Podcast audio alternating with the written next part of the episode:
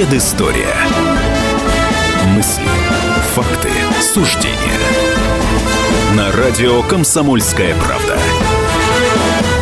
Предысторию вспоминают Иван Панкин, а также Павел Пряников, историк, журналист, основатель портала толкователь.ру, также один из авторов в одном из самых популярных телеграм-каналов «Красный Сион». Павел, мое почтение. Здравствуйте. В первой части нашей сегодняшней программы будем говорить о потерях в Великой Отечественной войне. Конечно же, тема эта связана с тем, что мы празднуем День Победы в очередной раз. И правильно делаем, что празднуем в очередной раз, не отвлекаясь на красные даты. А то есть э, муниципальный депутат, кажется, ну или политический деятель Максим Кац, который говорит, что праздновать надо только красные даты, а в остальное время военный прат проводить это, ну, я сейчас не совсем корректно цитирую, но он имеет в виду, что это глупо. Нет, не глупо, считаем мы.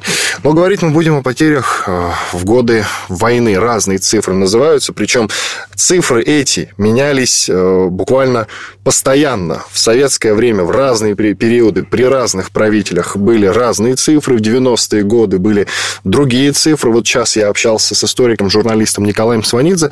Он назвал мне свежие, по его мнению, цифры 41 миллион потерь в ходе Великой Отечественной войны. Павел, итак, о потерях. По порядку, как я люблю. Да, итак, о, о потерях. Ты вот действительно сказал, что со временем э, эта цифра э, менялась, все время в сторону увеличения. Можно вспомнить вот совсем предысторию, как наша передача называется, что первую цифру назвал Сталин в 1945 году, что это 5 миллионов 300 тысяч человек. Затем он ее увеличил до 7 миллионов. Хрущев впервые произнес цифру около 20 миллионов. Брежнев в 1965 году сказал чуть более 20 миллионов, из них 10 миллионов военные. И так это все, все шло на протяжении, скажем, советского времени. Эта цифра более-менее устоявшаяся считалась 20 миллионов. Горбачев произнес цифру впервые 27 миллионов, а затем, как ты правильно говоришь, начались 90-е годы, и каждый стал уже, что называется, от себя какие-то цифры лепить. Максимальную цифру я видел у историка Бориса Соколова, который называл 46 миллионов человек. Его, конечно, что называется, подняли подняли насмех военные историки, но, тем не менее, эта цифра, вот я считаю, он, по-моему, в 92 году ее назвал цифру, она заставила во многом, даже вот в то безвремени, 90-е годы, когда, казалось, уже и о войне забыли, и об истории забыли, она заставила многих ответственных военных историков все же взяться за точные подсчеты военных потерь, потому что понимали, если этого не сделать, эта цифра устоится, и вот все 90-е годы, и особенно нулевые годы, впервые, вот кажется, война закончилась там 40-50 лет назад, вот только тогда начались начались точные подсчеты. Вот, на мой взгляд, самый титанический труд э, совершил военный историк Ильенков из Центрального архива э, Министерства обороны. Вот действительно титанический труд, который 14 лет вместе со своей группой э, просматривал карточку за карточкой, картотека так называемая, алфавитная картотека, на каждую букву э, солдаты-офицеры. И вот он пришел, э, ну, почти к точной цифре, там, понятно, гуляет по, по несколько сотен тысяч. Вот я даже записал вот точные цифры, да. Э, солдат и сержантов 12 миллионов 434 тысячи, офицеров 1 миллион 107 тысяч, то есть это дает 13,5 миллионов военных потерь у нас, без учета военно-морского флота, он оговаривается, потому что э, отдельный архив э, пограничных войск и войск НВД. Ну и отдельно уже подсчитали, что военно-морской флот это 185 тысяч, пограничные войска около 100 тысяч, по-моему, 98, и войска НКВД 86 тысяч. То есть к этой цифре 13,5 миллионов надо прибавить еще около 400 тысяч, мы получим военные потери примерно точные 13 900. Почему примерно? Потому что он в этих э, архивах считал людей, в том числе пропавших без вести. Но мы знаем, что довольно-таки большое число наших э, солдат перешли служить в вермахт Гитлеру. Те же власовцы, полицаи. Формально это считается потерями. Они там остались где-то в Европе, кто-то эмигрировал в Аргентину, Аргентину, в США, и мы этих точных цифр не знаем. И по-разному, ну, разные цифры говорят о том, что от 200 до 400 тысяч э, человек из этой цифры можно спокойно вычесть, то есть из этих 14 миллионов. И мы получим военные потери примерно 13,5 миллионов человек. Плюс мы получим... Военные военных. потери, двойное подчеркивание. Да, военные, военные потери. Плюс э, гражданские потери. которые составляли по разным оценкам.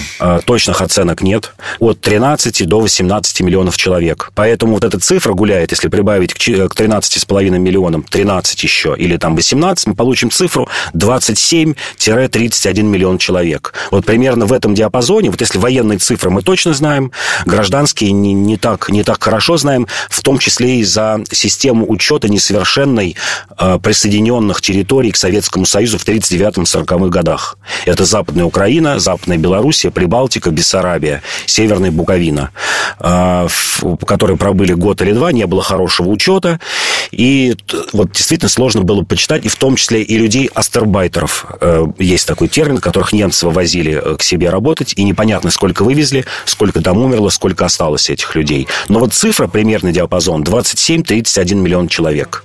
Это военные потери. Опять же, есть разная методика. Э, часто, если пользоваться западной методикой, то они, например, включают в число потерь тех, кто умер от ран в течение 10 лет. А, в России вот известно, в СССР известно, что после войны было 600 тысяч инвалидов. Это не просто вот раненых, а вот действительно инвалидов. И из них умерло где-то 150-180 тысяч в течение этих 10 лет. И вот эту цифру тоже наверняка, вот если вы по западной методике у нас считали, можно было бы отнести к военным потерям. Проанализируем тогда и потери союзников, союзнических держав, ну, союзническими, ставших уже году 43-му, 44-му, 45 1945-м. США, это, конечно, Великобритания, Франция. Их военные потери каковы? Ты можешь что-нибудь об этом сказать? Да, военные потери там гораздо лучше известны, потому что они гораздо меньше были, и методика была более совершенная. Эти потери известны. У американцев это около 400 тысяч, которые погибли на двух фронтах. Основная часть, конечно, погибла в войне с э, японцами. У англичан тоже потери известны. Прям вот почти до человека, до одного. Э, чуть больше 300 тысяч, примерно 340 тысяч самих англичан погибло и 109 тысяч их граждан, ну, формально граждан из доминионов. Это австралийцы, новозеландцы, э, ЮАР и тому подобное. То есть, в целом, это где-то около 450-460 тысяч человек. Это вот наши союзники. Ну, можно туда приплюсовать маленькие страны, которые воевали с Гитлером. Ну, формально союзники. Это, например, Голландия или Бельгия. Вот в Голландии погибло 38 тысяч человек. У бельгийцев 12,5 тысяч человек. Ну, французы, безусловно, около 400 тысяч. Ну, это, конечно, не идет ни в какое сравнение, даже если мы всех приплюсуем. Норвежцев, э, даже датчан, там, по человек 300 погибло. Все вместе, если приплюсуем, ну, это будет максимум миллиона полтора военных потерь против, как я уже говорил, говорю, примерно 13,5 миллионов э, потерь Советского Союза. Вот полтора миллиона и 13,5. Вот будет такая разница. Чуть-чуть поподробнее персонально я хочу, чтобы ты рассказал за разные э, годы, разные периоды.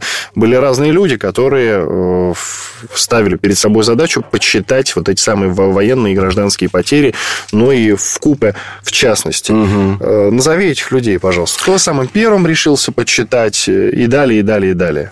Ну, вот я сказал, что Ильенков, конечно, военный историк, который совершил самые точные подсчеты. А первым, пожалуй, вот кто систематизировал эту работу, это генерал-майор Кривошеев тоже из э, Центрального архива Министерства обороны. Э, ну, позднее уже стало считаться, что, может быть, она не такая совершенная методика, но, тем не менее, человек э, впервые вот начал такие скрупулезные подсчеты. Вот, в частности, Кумашов, профессор Кумашов, руководитель Центра военной истории. Он вел эту работу еще в конце хрущевского времени и брежневского времени. Другое дело, что, в общем-то, он примерную цифру получил впервые, такую относительно, которую мы сейчас называем, 26 миллионов человек. Но эта цифра цифра в открытую печать не пошла. Потому что, ну, раз Брежнев сказал, что 20 миллионов, и тут вдруг кто-то приходит и говорит 26. Вот эта цифра устоялась, но внутри Министерства обороны, внутри военных историков, ну, это, скажем, цифра называлась тогда для служебного пользования, которую, кстати, потом примерно вот ее и, и, и озвучивал Горбачев, когда ему дали эти документы. 85-й год был, 40 э, лет Победы, и вот эту цифру, чуть более увеличенную, он как раз и назвал. То есть вот три великих, я бы сказал, великих военных военных статистика, военных историка, кто этим занимался. Это вот Кумашов, э, Кривошеев и Ильенков. Кому ты веришь больше, чем подсчетом? Коротко. Ильенкову. Больше верю Ильенкову, потому что человек карточку за карточкой в течение 15 лет просмотрел пофамильно. Еще раз, какую он цифру назвал? 13 миллионов 534 тысячи. Военные потери. Военные потери. Хорошо, спасибо большое, Иван Панкин и Павел Пряников, историк, журналист, основатель портала толкователь.ру, говорили о военных потерях. Через две минуты продолжим, но уже другую тему обсуждать. Предыстория. Мысли, факты, суждения.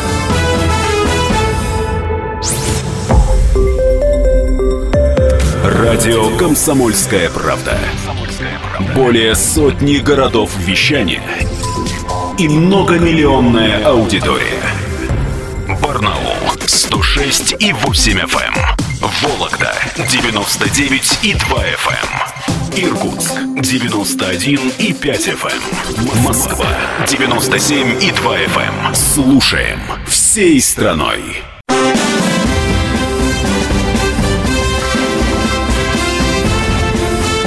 Предыстория. Мысли, факты, суждения. На радио «Комсомольская правда». В студии радио «Комсомольская правда» Иван Панкин и Павел Пряников, историк, журналист, основатель портала толкователь.ру. Также, друзья, рекомендую вам обратить внимание и на телеграм-канал «Красный Сион», одним из организаторов которого является как раз э, Павел Пряников рекомендую э, к чтению. Итак, сейчас мы будем говорить про народные облигации. 26 апреля, если мне память не изменяет, стартовали продажи так называемых народных облигаций. Мы сейчас не о них конкретно будем говорить, э, сколько э, мы сейчас прицепились э, к этому событию как к инфоповоду. А говорить мы будем про народные облигации времен Советского Союза. В данном случае про облигации военного времени, раз уж наш выпуск посвящен так или иначе Великой Отечественной войне и 9 мая, Дню Победы. Итак, Павел Пряников, расскажи, пожалуйста, что касается военных облигаций, продажи которых, когда они начались, продажи этих самых mm-hmm. облигаций, и конкретно на что они шли. Ну, то есть, я имею в виду, вот человек покупает эту облигацию, и что дальше? Ну вот э, точно известна дата начала выпуска военных облигаций. Это 13 апреля 1942 года. Это первый выпуск облигаций. К этому времени как раз советские власти поняли, что без привлечения народных средств войну будет выиграть очень тяжело. Почему? Э, точные цифры известны бюджета того времени, доходов и расходов, и вот из них можно понять, почему. Например, доходы бюджета в 1940 году предвоенный последний год были 180 миллиардов рублей в год, а расходы 174. То есть сталинский бюджет был профицитный. Доходы превышали расходы на 6 миллиардов рублей. А вот берем мы 42 год, когда начался выпуск облигаций, доходы 165 миллиардов рублей, а расходы 182. То есть минус 17 миллиардов. Из плюс 4 миллиардов минус 17 миллиардов. И при этом мы понимаем, что существенно изменилась структура а, бюджета. Основные расходы 70% шли, конечно, на военные нужды. И этих денег явно не хватало. А, хотя вот кажется, что ну вот сталинское время, сейчас часто говорят, карточная система, деньги вообще были не нужны, эта система какая-то была там по бартеру, денег не функционировало, есть такой либеральный взгляд, что это вот безденежная система. Тем не менее, деньги все равно были нужны. Все равно нужно было платить людям зарплату хотя бы на, на питание. А, нужны были расходы, э, связанные и с э, внешними обязательствами, обязательствами, потому что, когда мы говорим о ленд-лизе, мы не должны забывать, что, в общем-то, уже тогда началась расплата за него. Мы везли золото в обмен на поставки военной техники. И было принято решение действительно выпустить облигации. Э, первый выпуск составлял чуть более 14 миллиардов рублей. В общей сложности всего было 4 выпуска военных облигаций. Последний уже был, кстати, после войны. Четвертый выпуск 1 сентября 1945 года. Ну, опять формально после войны, потому что мы постоянно помним про 9 мая, но частенько забываем еще про войну с Японией, которая закончилась в середине сентября. То есть еще вот шла война с Японией в разгар. Последний выпуск 1 сентября 1945 года. И в общей сложности э, с помощью облигаций э, было 76 миллиардов рублей собрано. Часто тоже говорят, что вот это была система такая, что из-под палки людей загоняли, ничего они не получили, облигации сгорели, и люди эти деньги потеряли, ничего подобного. Вот когда такое говорят, обычно подразумевают на самом деле э, послевоенные выпуски облигаций с 47 по 57 год. По которым основные проблемы-то и были по выплатам. Но выпуск сталинских облигаций, он был интересно устроен, военный. Во-первых, их было два вида. Были для простых людей, облигации были 20-летние, то есть государство э, обязалось в течение 20 лет погасить, но в течение всего этого срока дважды в год устраивалась лотерея по облигациям. То есть ты на 100-рублевую облигацию мог выиграть от 200 рублей до 50 тысяч. Это вот такое некое стимулирование, что мало того, что мы тебе обещаем отдать эти деньги, ты еще и, и участвуешь в своеобразной лотерее. Можешь выиграть гораздо больше денег. А второй тип облигаций был, он был вообще процентный тип, когда платился каждый год 2%. Но эти облигации были предназначены для артелей и кооперативов. Это такой вот получастный бизнес того времени. Потому что мы часто тоже забываем, что при Сталине существовал, существовала получастная собственность, я бы так сказал, артели и кооперативы. Когда люди сбивались в какие-то большие бригады и вот фактически частным бизнесом занимались. И э, из этих 76 миллиардов рублей примерно четверть пришлась на артели и кооперативы. И все эти деньги были выплачены до середины 50-х годов по этим облигациям.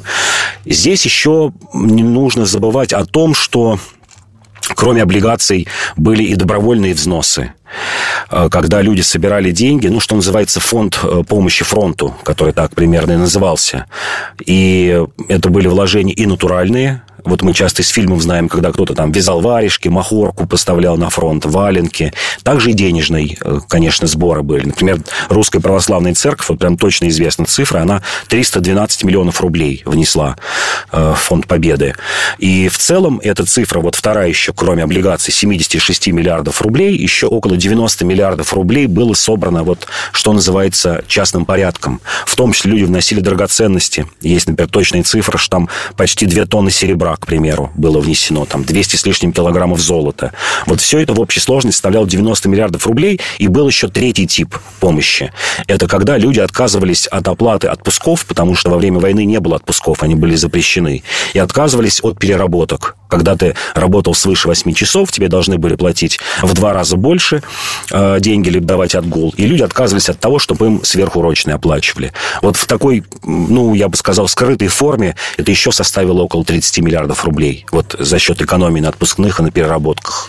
Но много денег для фронта. Есть даже мини-формат, так называемая рубрика э, у нас на радиостанции «Комсомольская правда». Рубрика называется «Все для фронта». Э, Ее автором являюсь я. И как раз вот э, главное открытие для меня. Простые люди, в основном жители э, там, Азербайджана, Белоруссии, Казахстана, жертвовали очень большое количество личных средств, в том числе была даже семья, которая э, накопила каким-то образом, я сейчас не вспомню, каким накопила или продала часть имущества, купила танк отдала его фронту. Э, что ты вот об этом знаешь? Э, это много ли случаев таких? Много, было? много случаев, действительно. Причем государство понимало, что ну, надо поощрять как-то, может быть, я там... Сейчас это слово плохое, уже заезженное с помощью пиара, да, ну тогда это с помощью агитации, может быть, так сказать, поощрять этих людей. И эти танки, самолеты, танковые колонны даже, они получали имена э, каких-то, например, там, наших героев исторических, типа Александр Невский или Кутузов или Ушаков. Э, вот как раз была танковая колонна РПЦ, которая тоже получила имена вот наших военачальников, имена получали э, вот как ты говоришь правильно, танки, э, грузовики, самолеты и тому подобное. И человек понимал, мало того, он мог отследить еще, что происходит с его танком. Какая-нибудь местная печать вот в каком-то райцентре каждый месяц сообщала, что вот наш танк, там какого-нибудь Ивана Ивановича Иванова сегодня находится под Оршей. А вот, вот он тут подбил два немецких танка там спустя два месяца. А вот тут попал в ремонт. То есть вот все это отслеживалось.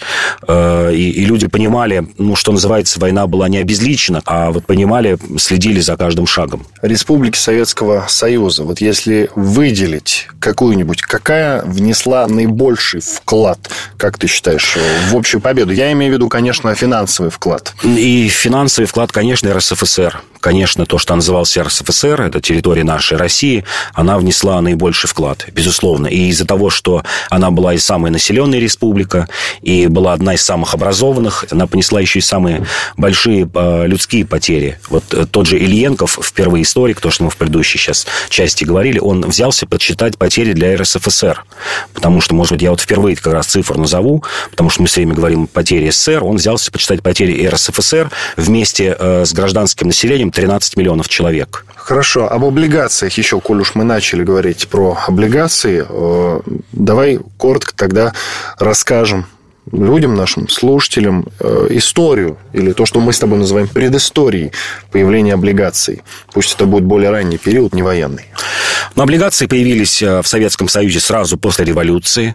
Во время военного коммунизма с 18 э, по 21 год облигации часто носили безденежный характер, натуральный характер. То есть, например, облигации на три пуда хлеба. Облигации были выгодным делом, когда был НЭП, 20-е годы, потому что по ним платили хороший процент, особенно когда появился крепкий рубль, золотой червонец. Затем были облигации, конечно, в честь индустриализации, потому что денег было нужно очень много. Мы вот часто говорим про индустриализацию, как она проводилась. Экспортного потенциала было немного у Советского Союза. Покупали в основном все за валюту. И пожалуй, тогда облигации начали приобретать вот такой характер, я бы сказал, добровольно-принудительный. А, во многих случаях, когда человеку, ну, настоятельно давали понять, что ты должен какую-то часть зарплаты отдать на эти облигации. Кто-то это с радостью делал и там говорил, да чего вы мне напоминаете, я там сам с радостью принесу на программу ОСАВИАХИМ, да, вот скажем, авиационную программу. А кто-то, да, думал, ой, там большевики что-то опять придумали, не знаю, заниматься этим или нет, надо подумать. И тогда его действительно каким-то способом принуждали, говорили, нет, 10% от зарплаты давай вкладывай в облигации. Но, тем не менее, люди понимали, что эти деньги отдадут. Иван Панкин и Павел Пряников, историк, журналист, основатель портала толкователь.ру вспоминают предысторию. Сейчас пауза, после нее продолжим.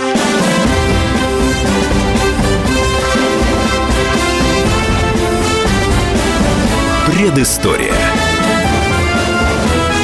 Мысли, факты, суждения.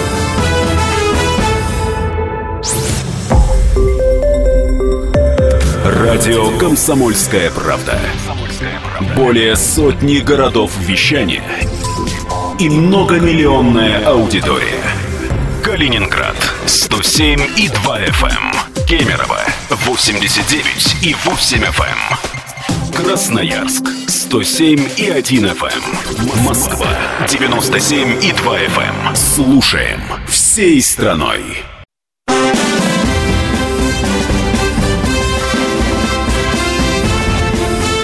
Предыстория. Мысли, факты, суждения. На радио «Комсомольская правда». Иван Панкин и Павел Пряников, историк, журналист, основатель портала толкователь.ру. Продолжаем вспоминать предысторию. Конечно, все четыре части нашей программы, а каждая часть программы «Предыстория» — это отдельный разговор, как мы это называем. Так вот, каждая часть э, посвящена разным темам. Сейчас будем говорить про открытие Второго фронта, потому что с этим связано тоже много мифов, особенно на Западе. Раздувают участие Второго фронта и вклад в победу во Второй мировой войне, в Великой Отечественной тоже раздувают участие э, западных держав, на мой взгляд, сами западные державы, в том числе США, в том числе, безусловно, Британия, Франция, даже иногда э, скандинавские страны очень уж э, большое внимание уделяют и преувеличивают свой вклад в эту общую победу. Вот сейчас мы по полочкам с Павлом все это разберем. Для начала, в самом начале, я предлагаю послушать монолог Николая Сванидзе, историка, журналиста, об открытии второго Второго фронта и реальный вклад, по его мнению, Второго фронта в общую победу. И потом уже Павел э, скажет свое мнение. Слушаем Сванидзе. Второй фронт, да, сыграл большую роль на последнем этапе. Но вот без ленд-лиза что было бы, это неизвестно. Потому что ленд-лиз – это не только тушенка. Это военная техника, это патроны, это листовая сталь. Но и это не все. В сороковом году, когда Советский Союз был, я прошу прощения, в официальных союзнических отношениях с гитлеровской Германией после пакта Молотова-Риббентропа, Риббентропа. Единственная страна, которая вела войну с Гитлером, была Великобритания. Она выиграла битву за Англию воздушную и тем самым заставила Гитлера, когда он напал на Советский Союз, вести войну реально на два фронта. Он повторил судьбу Наполеона, который напал на Россию, имея в тылу Англию. А это стратегический проигрыш, и он на это пошел.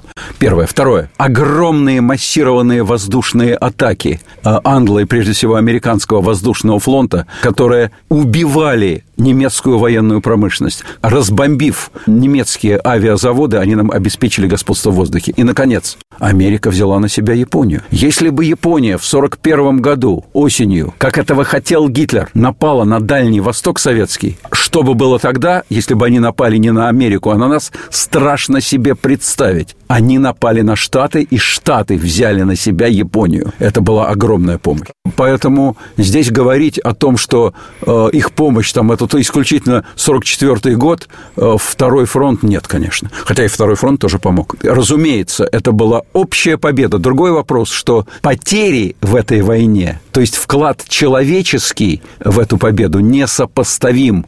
Но это, извините меня, не только предмет гордости, и не столько. Потому что это предмет размышления о том, почему советский режим не жалел своих людей. Почему закидывали вражеские доты телами советских солдат, не жалея их. Почему на минные поля вели солдат, чтобы потом провести танковую атаку, не жалея их. Почему храбрость командиров, она оценивалась по количеству убитых солдат. Положил роту, молодец, храбрец. Не положил, трус.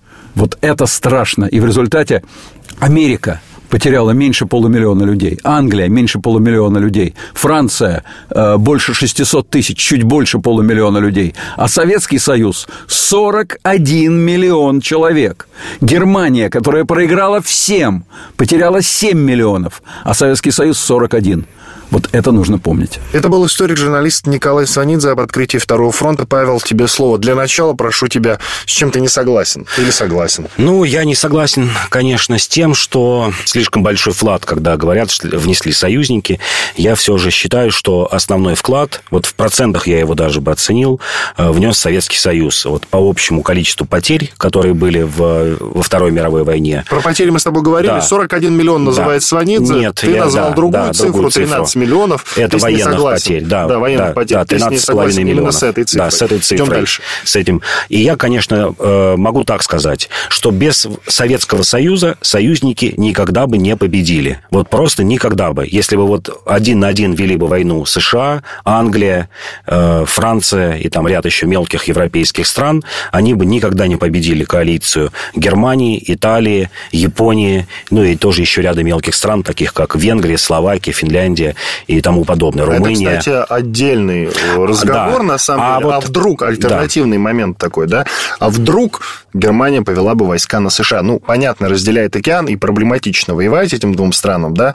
А, но, тем не менее, если бы вдруг это стало возможным, как ты считаешь, не устояли бы Штаты? Я думаю, что Штаты бы устояли, потому что Германии пришлось бы высаживать мощнейший десант, для того, чтобы победить США, либо десант высаживать не в США, а, например, в Мексике, как такая идея была у Гитлера. Он понимал, что, в общем, побережье хорошо охраняется, отличный флот, что высаживать надо несколько миллионов немцев, это будет проблематично сделать. А вот высадить их в Мексике, в которая, кстати говоря, колебалась, в которой была мощная немецкая община, и которая думала, вообще не надо воевать, зачем воевать, что вот, может быть, немцы даже будут лучше, чем американцы, с которыми бок о бок живем, и они нас не уважают.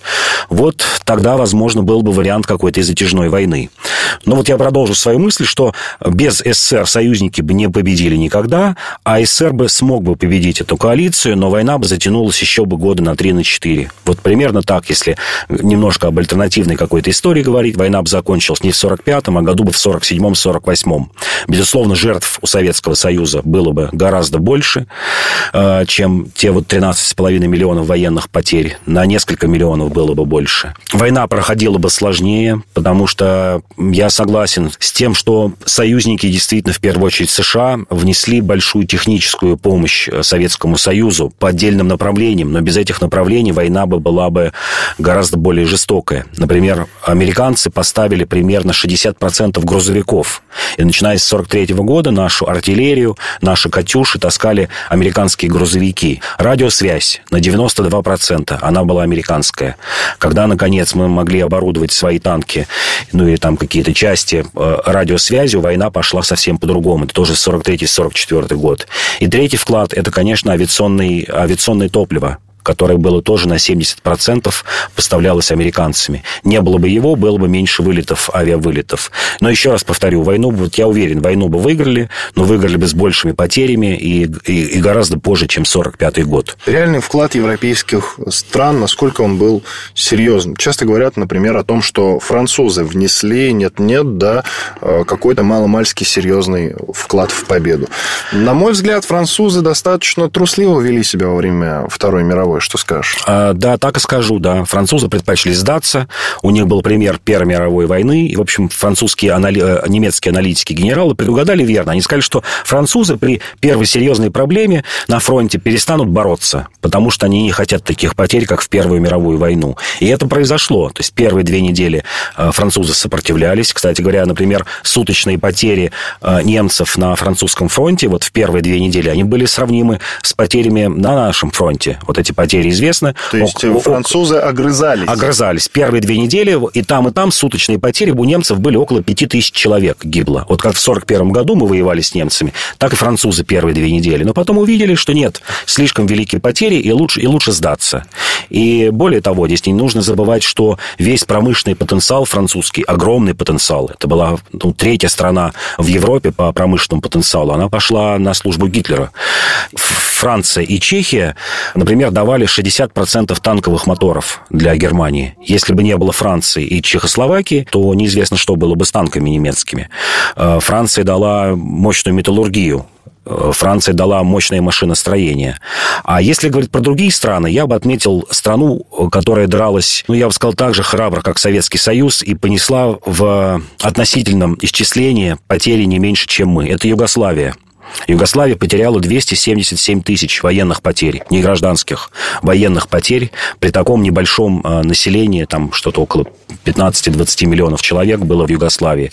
Вот, пожалуй, две страны, э, которые, я бы сказал, ну, понесли огромнейшие, самые, самые большие потери в Европе. Югославия и Советский Союз. И без э, вклада Югославии неизвестно, как сложилась бы война. Потому что югославы в 1941 году, весной 1941 года, задержали на две недели немецкое наступление, план Барбаросса. Потому что немцы завязли в Югославии. Там все время была мощная партизанская борьба. Югославия оттягивала на себя до 10, 12, 15 дивизий немецких. Если бы они попали на наш фронт, тоже неизвестно, как это все сложилось бы. Если бы война с Советским Союзом началась не 22 июня, а в начале июня, как Гитлер планировал, там 6-8 июня, вот как раз им не хватило немцам примерно тех двух недель, чтобы занять Москву, когда ударили холода. Вот они подошли бы к Москве не там, в начале ноября, а подошли бы в начале октября. И неизвестно тогда, как сложилась бы война. Вклад англичан. По вклад, вклад англичан, я бы сказал, самый большой вклад англичан. Я, может быть, так немножко скажу, ну, не то что парадоксально, а скажу о том, о чем редко кто говорит, это то, что они сковали э, немецкий флот. Не авианалеты, как принесли Германии. Немцы, например, в 1944 году даже, наоборот, увеличили выпуск тех же самолетов, просто перенеся заводы под землю. А вот то, что англичане сковали флот, уничтожили огромное количество подлодок, есть точные цифры. 525 немецких подлодок англичане уничтожили. Англичане трепали флот в Северном море на Балтике. Неизвестно, что было бы, если бы этот мощный э, немецкий флот, например, прорвал перебрался бы в район нашего Мурманска или в район Ленинграда потому что наши корабли были обездвижены. Да, это были мощные линкоры за счет в основном своей артиллерии. Но если бы, скажем, подводные лодки прошли бы те минные поля, Балтика, она была вся насыщена минными полями, но тем не менее, с помощью тральщиков, неизвестно, как сложилась бы судьба Ленинграда, э, смог, смог бы Ленинград выстоять. И особенно сильно повредило бы нашей стране, если бы немцы прорвались в район Мурманска-Архангельска. И, в общем, Мурманск это был незамерзающий порт, через который в том числе шла мощная 41-42 год помощь союзников. Ну и реальный второй фронт, который еще называют нормандским. Вот о нем несколько слов. Не подробно, насколько весомый это был вклад в победу во Второй мировой. Это был весомый вклад в 1944 году. Весомый, потому что он оттянул на себя действительно, ну, там в какие-то моменты оттягивал до 70-80 немецких дивизий. Вот для сравнения, максимум был осенью 1944 года, это 74 немецких дивизии, и для сравнения 179 дивизий воевало на Восточном фронте. То есть соотношение один к двум с половиной примерно. А, если бы Нормандского фронта не было, эти 70 73-75 дивизий, безусловно, были бы на Восточном фронте. И, как я в самом начале сказал, это бы привело к тому, что война затянулась бы еще на 1-2 года. Более того, в, на Западном фронте, как не покажется удивительным, у немцев было оттянуто авиации более, более половины. 48% было на Восточном фронте, вот на нашем фронте авиации, и 52% немецкой авиации было на Западном фронте против англичан и американцев. Если бы вся эта армада обрушилась бы на Восточный фронт, на наш фронт, то мало не показалось. Но додавили бы или нет? Додавили бы, додавили бы. Я и думаю... без открытия Второго фронта Да. Советский Союз фашистскую Германию додавил бы. Додавил считаешь? бы, да. Немцы примерно так и говорили, что мы по линии Одер, Висла или либо Одер встанем и будем держать э, мощную оборону, как в Первую мировую войну, превратим войну в окопную. Иван Панкин, Павел Пряников, историк, журналист, основатель портала толкователь.ру. Через две минуты продолжим. Предыстория. Мысли, факты, суждения.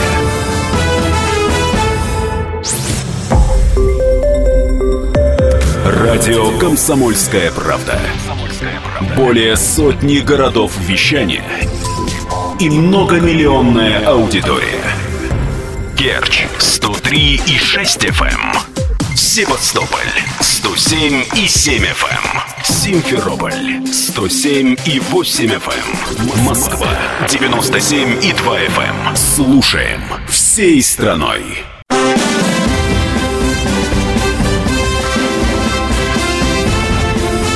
Предыстория. Мысли, факты, суждения. На радио «Комсомольская правда». Студии радио «Комсомольская правда» Иван Панкин и Павел Пряников, историк, журналист, основатель портала толкователь.ру. В четвертой, финальной части нашей программы мы традиционно говорим про революцию. Революционеров, ну или какие-то э, события, истории, связанные как раз э, с революцией февральской или октябрьской, посвящено это, конечно же, столетию этих событий.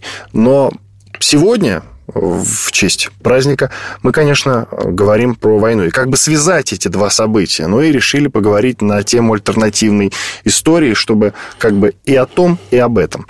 Итак, тема. э, Павел является автором занимательной, на мой взгляд, статьи. Э, Заголовок звучит так. «Колчака Гитлер бы разбил, а Бухарин ушел бы в глухую оборону. Итак, я цитирую начало. Экономист Григорий Попов на основе собственных вычислений пришел к выводу, что главная заслуга сталинизма – умение перераспределять ресурсы, и благодаря этому СССР победил Германию в Великой Отечественной войне.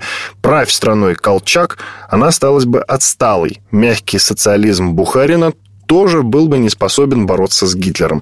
Как видите, нашли способ объединить два этих важных события, чтобы сегодня в честь праздника э, поговорить. Альтернативное развитие событий. Итак, Павел, по порядку. Э, что было бы правь страной Колчак? Во-первых, как бы он пришел к власти? Ну, пришел бы к власти бы на западных штыках. Мы часто говорим в наших передачах, что интервенция была действительно таким фактором, который могла бы серьезно сыграть в истории России и СССР роль большую.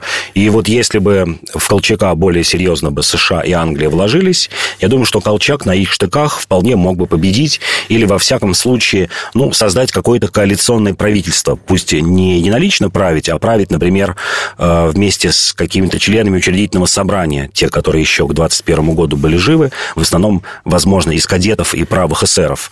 Но, тем не менее, такой вариант вполне был возможен. Э, Всего лишь хватило бы, ну, вот, на мой взгляд, 50-100 тысяч западных войск для того, чтобы помочь Колчаку одержать победу э, в гражданской войне. Потому что нужно представлять себе масштабы битв. Например, максимальное количество Красной Армии, которая воевала против э, Деникина, Врангеля, то есть, вот, скажем так, расцвет уже Красной Армии 19-20 год, это чуть более 200 тысяч. Вот чтобы представлять масштаб, какими воевали. Если мы говорим Вторая мировая война, это фронты по несколько миллионов, в общей сложности 34 миллиона советских солдат прошло через Вторую мировую войну, то гражданская война на фоне Второй мировой и Великой Отечественной кажется какой-то маленькой войнушкой. Вот 50-100 тысяч вполне хватило бы, скажем, американских войск для того, чтобы они могли бы помочь Колчаку одержать победу. То есть это, в общем, было вполне реально. Это не было что-то из области фантастики. Итак, Колчак правит э, страной, которая может называться по-разному. Ну, пусть он правит СССР. Пусть он правит советским государством, не суть. Ну, то есть название может э, плясать в зависимости от того, э, какое название дал бы этой стране Колчак. И так он правит этой условной страной СССР. Гитлер решает напасть. Во-первых, мне непонятно, хочется уточнить, а Колчак с Гитлером поладил бы или нет? Я думаю, не поладил бы, потому что Колчак был ориентирован на Англию. Это был вот типичный такой англофил.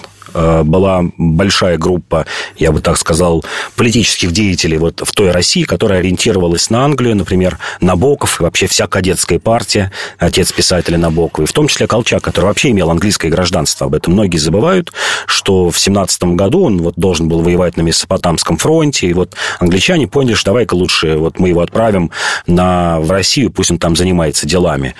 А, так как он был англофилом, безусловно бы Россия ориентировалась бы на Англию когда Россия ориентируется на Англию, она всегда выступает против э, той или иной, или против нее, скажем так, выступает какая-то мощная континентальная держава. В случае э, в начала XIX века это была наполеоновская Франция, когда Россия вступила в коалицию с, с Англией, а в случае э, начала 40-х годов это, понятно, Германия это было бы одно условие. Я думаю, что Колчак ни в коем случае не пошел бы на союз с Германией, в том числе вот и по своим идеологическим соображениям, и по экономической зависимости. Ну, а вторая страна, это, конечно, была бы Франция. То есть это было бы аналог Антанты, потому что Россия экономически зависела очень серьезно от Франции. И Колчак этого не скрывал, например, не подтверждал полностью обязательства э, России перед э, французскими кредиторами. А к, началу революции, к 17 году, России накопились огромнейшие долги. Чтобы понимать, речь шла примерно о сумме 25-30 миллиардов рублей при бюджете в 10 миллиардов. То есть нужно было дать три государственных бюджета для того, чтобы расплатиться с долгами, но это немыслимо. Экономисты того времени говорили, что Россия, даже если бы она регулярно выплачивала бы эти долги, не беря новые, смогла бы расплатиться только к 55 к 58 году. Итак, Колчак с Гитлером поладить не смогли бы, считает Павел Пряников, а, а победить в войне? И победить в войне не смог бы. Я уверен, что Россия была бы среднеразвитой э, страной такого восточноевропейского полуфашистского типа, полу, полуавторитарного. У нас часто вот этим ярлыком пользуется фашизм. Нет, такой авторитарный тип был бы что-то типа режима Пилсудского э, в Венгрии, э, в Польше, режима Хорти в Венгрии. Вот, вот какие-то подобные такие режимы. В Румынии промышленность, безусловно, развивалась бы. Никто не говорит, что там это была бы совсем отсталая страна, но не такими темпами, как э, развивалась страна при Сталине. Да. Я думаю, что такую мощную индустриализацию не провел бы Колчак. Ее бы не провел и Бухарин, как бы со своими взглядами. А мы все знаем, что Вторая мировая война была война моторов. То есть можно было бы иметь и огромную армию, там, и 30, и 40 миллионов человек поставить под ружье, как в Первой мировой войне. Даже такой войны бы не было. Уже под конец войны тогда понимали, что авиация и танки будут играть огромную роль. И я думаю, что Россия бы проиграла бы и довольно-таки быстро в 41-42 году, год за год, за полтора, может быть, даже как и Франция сдалась бы в самом начале войны. Война не только моторов, считаю я, но и война стратегов. А Колчак был, в принципе, толковым стратегом. Ну, неужели ты думаешь, он не воспитал бы рядом с собой э, таких же э, союзников, точно таких же полководцев, как он, грамотных, которые смогли бы ну, нанести Гитлеру существенный урон. Но одной стратегии... Почему в начале войны-то? Одной стратегии мало. Одной стратегии мало, да, она, конечно, позволяет, скажем так, улучшить качество военных действий, но кардинально не решила бы эту проблему. Германия, например, там поднимала бы 10 тысяч самолетов каждый день и бомбила бы твои позиции, но будь ты распрекраснейшим стратегом, ты бы ничего не смог сделать без истребительной авиации, или противовоздушной обороны. То есть это, э, этого мало. Это могло бы хорошо, может быть, обороняться, отступать, построить какие-то укрепления ну, на естественных преградах российских. У нас их две на, на подступах, если идти на восток, это Днепр и Волга. В общем-то, это два главных таких препятствия. И либо там, либо там оборона. Я думаю, что максимум на Волге. Вот как в случае с Бухарином, если мы, немножко вперед забежим, я думаю, что вот как раз Волга и была бы тем естественным пределом, на, которых, на котором остановилась бы Германия. Итак, к власти в 1917, ну или чуть э, позже, впоследствии пришел Бухарин, взял власть в свои руки. Э, как ты считаешь, как бы сложилась судьба э, России до 1941 года, ну и начиная военное время? Я думаю, кстати, тоже, что это не фантастический вариант. Вполне Бухарин мог прийти после смерти Ленина. Ленин сам его называл, что это любимец партии. Году. Да, 24-25 год вполне могла бы партия проголосовать за то, чтобы ее там возглавил бы Николай Иванович Бухарин. И если бы это случилось, я думаю, продолжался бы НЭП и все 30-е годы. Постепенно режим бы более, становился более демократичным. Э, я думаю, что не было бы одновременно не было бы такого количества репрессий, скажем, как в 1937-1938 году, но не было бы индустриализации. А, Бухарин как раз, вот когда мы говорим о Колчаке, что это была бы англофильская позиция, у Бухарина скорее была бы прогерманская позиция, так как старая Ленинская гвардия ориентировалась на Германию, но это такой вот светоч считался социал-демократической мысли. А, все верили, что именно там будет революция, это родина Карла Маркса. То есть это была, была германофильская партия, наверняка бы. А, смогли бы они поладить с Гитлером или нет? Пришел бы Гитлер или нет? Ну, вопрос такой гипотетический. Но если бы пришел, и если бы, скажем, Бухарину не удалось бы наладить отношения с Германией настоящей там к 30-м годам, я думаю, что Россия бы тоже представляла из себя бы, ну, среднеразвитую в индустриальном плане страну и тоже не смогла бы противостоять э, в полной мере Гитлеру. И скорее был бы вариант не как с Колчаком, про которого вот я уверен, что в год-полтора бы он держался, там бы сдался. А с Бухарином, я думаю, что он потерял бы, естественно, Украину. Возможно, был бы сепаратный мир, по принципу 18 года Брестского мира как бы перед глазами стоял. И я думаю, что вполне могли бы сговориться с Гитлером, что отдадут Кавказ с нефтяными полями, Украину, Белоруссию, Прибалтику. И вот мы вернулись бы к такой Москве 16 века, как при Иване Грозном, что граница у нас проходила бы где-то за Смоленском, возможно, и Смоленск отдали бы, где-то под Можайском, скажем, на западе, на юге где-то проходила в районе Воронежа, на севере бы забрали бы Архангельск. Ну, это вот такая такая Россия 16 века была бы, которая стала бы сателлитом, поставляла бы Германии сырье, как Гитлер мечтал, поставляла бы рабочую силу, и все бы этим и закончилось. А Гитлер правил бы фактически вместе с Японией. Японцы бы, думаю, в этом случае оттяпали бы Дальний Восток и Восточную Сибирь. Вот так, еще раз повторяю, такая Московия 16 века была бы. Иван Панкин и Павел Пряников, историк, журналист, основатель портала толкователь.ру. Спасибо большое. Поздравляем всех с Днем Победы. Желаем мирного неба над головой. До свидания. До свидания.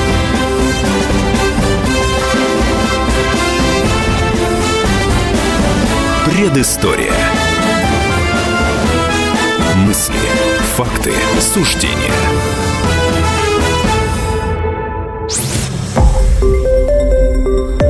Радио «Комсомольская правда».